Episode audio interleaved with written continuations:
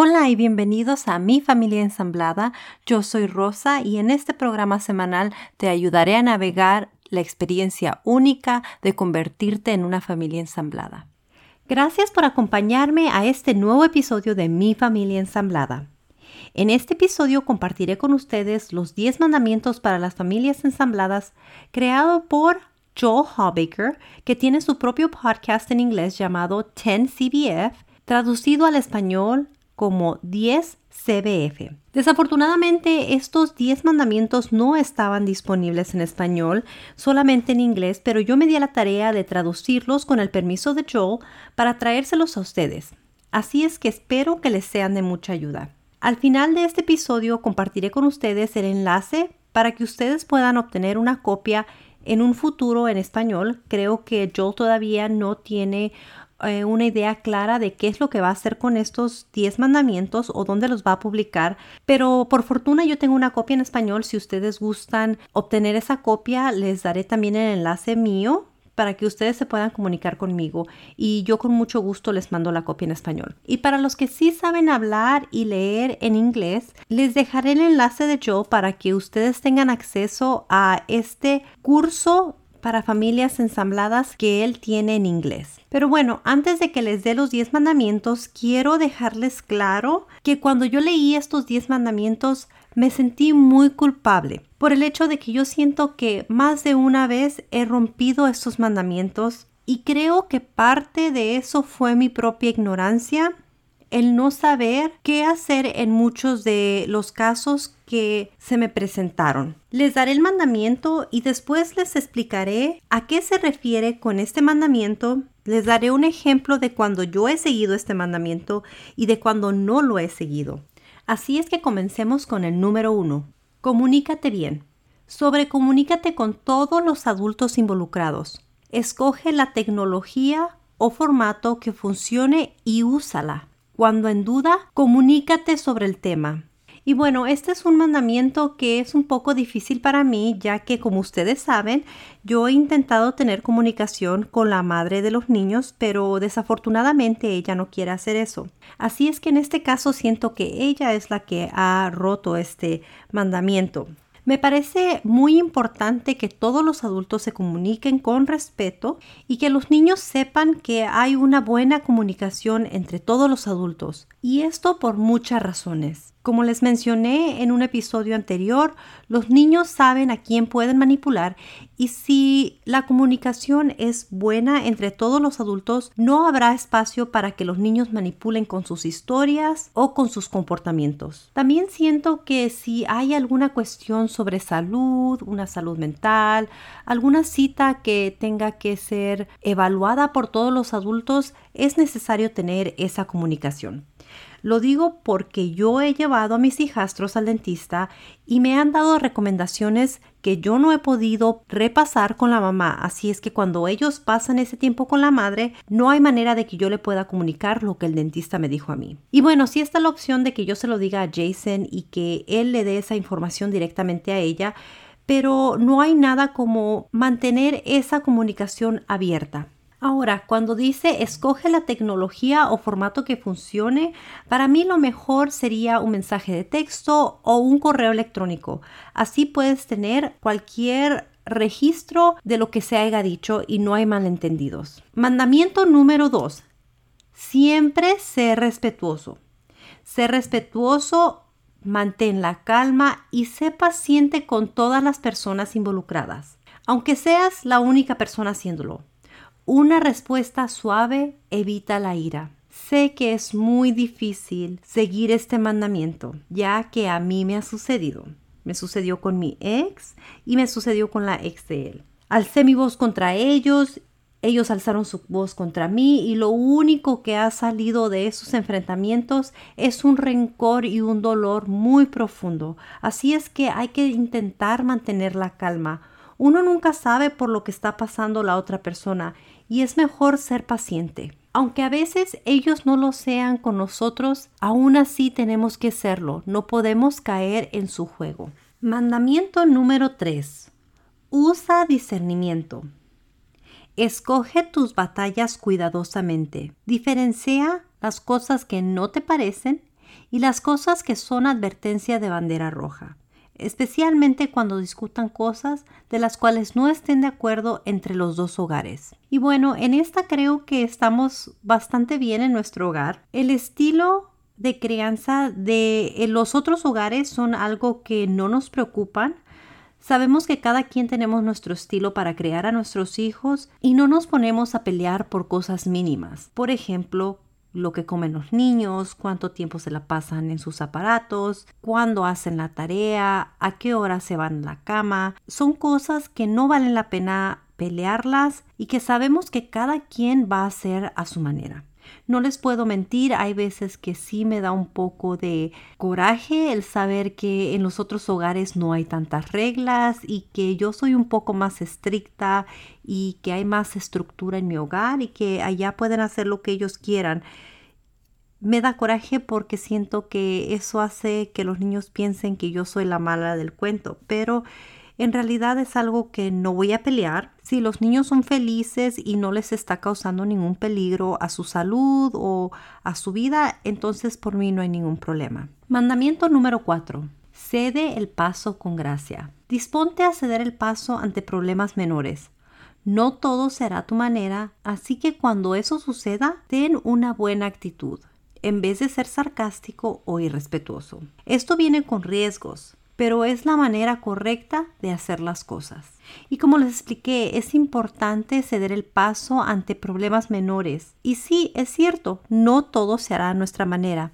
Así es que lo mejor es mantener una buena actitud para no iniciar problemas innecesarios que a veces no se van a solucionar y van a durar un tiempo indefinido tiempo que gasta tu energía, que crea resentimientos, que crea frustraciones y que al final hace que los niños se sientan incómodos. Y bueno, creo que en este mandamiento nosotros también hemos sabido ceder el paso, ya que hemos intentado hacer las cosas que también le hacen feliz a los otros padres, como darles el día de acción de gracia a ellos, aunque eso signifique que Jason y yo estemos solos en casa. Les cedemos el paso a los otros padres porque sabemos que primero que nada ellos no tienen a otra pareja, sabemos que se la van a pasar solos y al menos sabemos que Jason y yo estamos juntos y nos apoyamos mutuamente déjenme contarles algo que está pasando en mi familia en estos momentos. El Día de las Madres no se lo cedimos a la mamá ya que era nuestro fin de semana con los niños y eso causó un enojo bastante grande en la madre y creo que con justa razón, ya que son sus hijos y yo no intento reemplazarla. Siento que ella tenía la opción de celebrar antes o después del Día de las Madres, pero decidió no hacerlo y ahora tenemos a una mamá biológica muy enojada con nosotros por no haber cedido el paso, por no haberle dado ese día, cosa que nos está causando bastante conflicto en nuestro hogar, pero ¿saben qué? Al final del día está afectando a los niños no me está afectando a mí, no la está afectando a ella, no la está afectando a Jason como a los niños. Claro que nos afecta, pero los que salen mayormente lastimados son los niños. Mandamiento número 5. Escoge creer lo mejor. Siempre escoge creer lo mejor del otro hogar y asegúrate de celebrarlo o reconocerlo cuando suceda. Y bueno, me voy a nombrar culpable número uno de no seguir este consejo, ya que cuando el papá o la mamá de los niños hace cosas, yo siento que son directamente para afectarnos a nosotros. Así es que lo tomo bastante personal, no pienso lo mejor y sé que yo soy culpable en este caso. Pero eso no significa que no pueda aprender de mis errores y decírselos, pedir disculpas por haber actuado de cierta manera o de una manera inapropiada. Aunque también ha habido casos donde me pongo en los zapatos de los otros padres y entiendo por qué se sienten de la manera que se sienten y trato de entender que las decisiones que ellos toman a veces son para el bien de los niños y eso es en lo que ellos están pensando. Mandamiento número 6. Expresa sincera gratitud. Lo más seguido posible cuando lleguen a un acuerdo mutuo o haya cooperación, reconócelo y celébralo. Siento que este mandamiento sí lo he seguido, me siento muy orgullosa porque yo siento que sí sé dar las gracias cuando siento que hay algo que el otro padre o la madre hicieron bien por los niños. Me gusta agradecer que ellos estén involucrados en la vida de los niños, que estén dispuestos a verlos y a amarlos. Y hasta cuando hay peleas sobre los niños, siento gratitud de que ellos quieran lo mejor para ellos. Mandamiento número 7. Muestra madurez y sabiduría. Todos los días recuerda que tú eres el adulto y tu tarea es mostrar madurez y sabiduría a tus hijos. Tu tarea no es ganar, obtener revancha o salirte con la tuya. Madurez y sabiduría. Siento que a muchos nos hace falta en muchas ocasiones. Y claro está que nuestra tarea no es ganar, ni obtener revancha o salirse con la suya. Bueno, esto casi les puedo decir que es muy difícil hacerlo. Nuestra naturaleza es querer ganar todas las discusiones y muchos de nosotros somos muy orgullosos. Así que lo que queremos es siempre ganar. Pero hay que recordar que esto no se trata sobre ganar, se trata sobre los niños. Así es que entre más de acuerdo estén los padres, mucho mejor para los niños. Mandamiento número 8. Pide ayuda.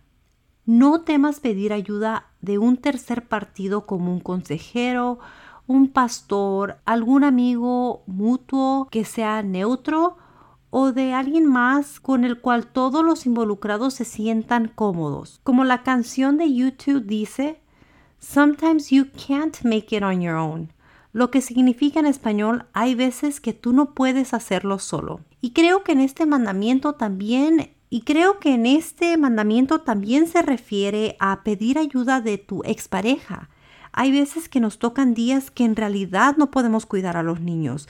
No nos sentimos bien físicamente, mentalmente o sucede una emergencia familiar por la que tienes que responder inmediatamente. Como yo estoy pasando por el momento muy difícil de haber perdido a mi abuelita y tendré que viajar a México quizás este fin de semana. Así es que tendré que pedirle ayuda a mi ex esposo. Tendré que decirle que necesito que cuide a los niños mientras yo no esté en el país. Pero él también siente esa libertad de pedirme ayuda cuando él tiene que salir del país a ver a sus padres. Y siento que es muy importante mantener esos lazos abiertos para que ambos podamos sentirnos cómodos al pedir ayuda mutua. Y como saben, la madre de mis hijastros tiene problemas mentales, así es que hay momentos en los que ella no se siente bien y tendrá que dejarnos a los niños hasta que ella esté de nuevo sintiéndose bien y cuidándose. Estoy segura que habrán momentos en los que Jason va a tener que pedirle que cuide a los niños un par de días más o unas cuantas horas más porque surge algo. Así es que no hay nada de malo en pedir ayuda. Eso no te hace débil y eso es lo que intentamos enseñarle a nuestros hijos todos los días. Es importante saber pedir ayuda. Eso nos hace fuertes y nos da un aspecto humano hacia los demás. No somos perfectos and sometimes you can't make it on your own. Hay veces que no puedes hacerlo solo. Mandamiento número 9. Y ya casi estamos al final. Usa discreción. Resuelve tus conflictos personales durante el tiempo libre que tú tengas, no en frente de los niños o involucrándolos a ellos. Ellos no son tu terapeuta ni lo necesitan ser. Siempre habla bien del otro adulto en frente de los niños. Si no tienes algo bueno que decir, lo mejor es no decir nada. Y bueno, en este caso yo soy muy cuidadosa con esto hasta una mirada mal o una mala cara cuando mencionan el nombre del otro padre o de la otra madre puede impactar negativamente a los niños. Así es que es muy importante no hablar mal del otro padre. Y siempre lo digo porque siento que ese es un conflicto muy común en las familias ensambladas y muy normal. Pero si lo estás haciendo, deja de hacerlo inmediatamente y resuelve tus conflictos personales durante tu tiempo. No tienes que hacerlo en frente de los niños. De hecho, hay veces que yo hablo con mis amigas por teléfono y les cuento por la situación en la que yo estoy pasando, pero no lo hago en frente de los niños porque no quiero que ellos vayan a escuchar y vayan a tener algún resentimiento hacia mí. Y bueno, el último mandamiento, mandamiento número 10, sé consistente. Sé lo más consistente que puedas en ambos hogares o en todos los hogares involucrados y en todos los aspectos de tu vida. Aunque las cosas específicas no sean iguales, como les mencioné, las horas de dormir, lo que comen, a qué hora se despiertan, a qué horas hacen tarea, aunque eso no sea igual, los principios, valores sí pueden serlo, como la honestidad, la integridad, la dedicación y etcétera. También ten en cuenta que es imposible tener consistencia absoluta, aún en los hogares o familias tradicionales. Creo que a lo que se refiere con este mandamiento es siempre enseñarles y darles a tus hijos el ejemplo de honestidad, integridad, dedicación y ser consistente, no nada más pedírselos de vez en cuando. Como les dije en el episodio anterior, cuando tus hijos pidan que seas honesto, hazlo aunque eso signifique no poderle contestar alguna pregunta porque no tengas la respuesta o porque sientas que no es necesario que ellos sepan los detalles. Háblales con honestidad y diles, no te puedo dar detalles en este momento. Y bueno, estos son los 10 mandamientos para las familias ensambladas creado por Joel Hallbaker. Los repasaré de nuevo rápidamente. Mandamiento número 1, comunícate bien. Mandamiento número 2, Siempre ser respetuoso. Mandamiento número 3. Usa discernimiento. Mandamiento número 4. Cede el paso con gracia. Mandamiento número 5. Escoge creer lo mejor. Mandamiento número 6. Expresa sincera gratitud. Mandamiento número 7. Muestra madurez y sabiduría. Mandamiento número 8 pide ayuda. Mandamiento número 9, usa discreción. Mandamiento número 10, sé consistente. Joel Hallbaker tiene estos mandamientos en inglés y tiene un curso completo en su página que es stepdaddying.com y eso se escribe S-T-E-P D-A-D-D-I ng.com. Estoy segura que ahí también podrás ver su correo electrónico en el que le puedes escribir y siéntete libre de escribir en español. Yo podré traducir ese mensaje y pedirle estos 10 mandamientos en español, pero él también me dijo que iba a publicarlos en su página próximamente. Así es que no te pierdas la oportunidad de obtener una copia de estos 10 mandamientos que estoy segura les serán de ayuda a tu familia como le fueron a la mía. No se te olvide suscribirte, dejarme un comentario o mandarme un correo electrónico. Estoy ansiosa de leer lo que me tienes que decir. Gracias por escuchar y hasta pronto.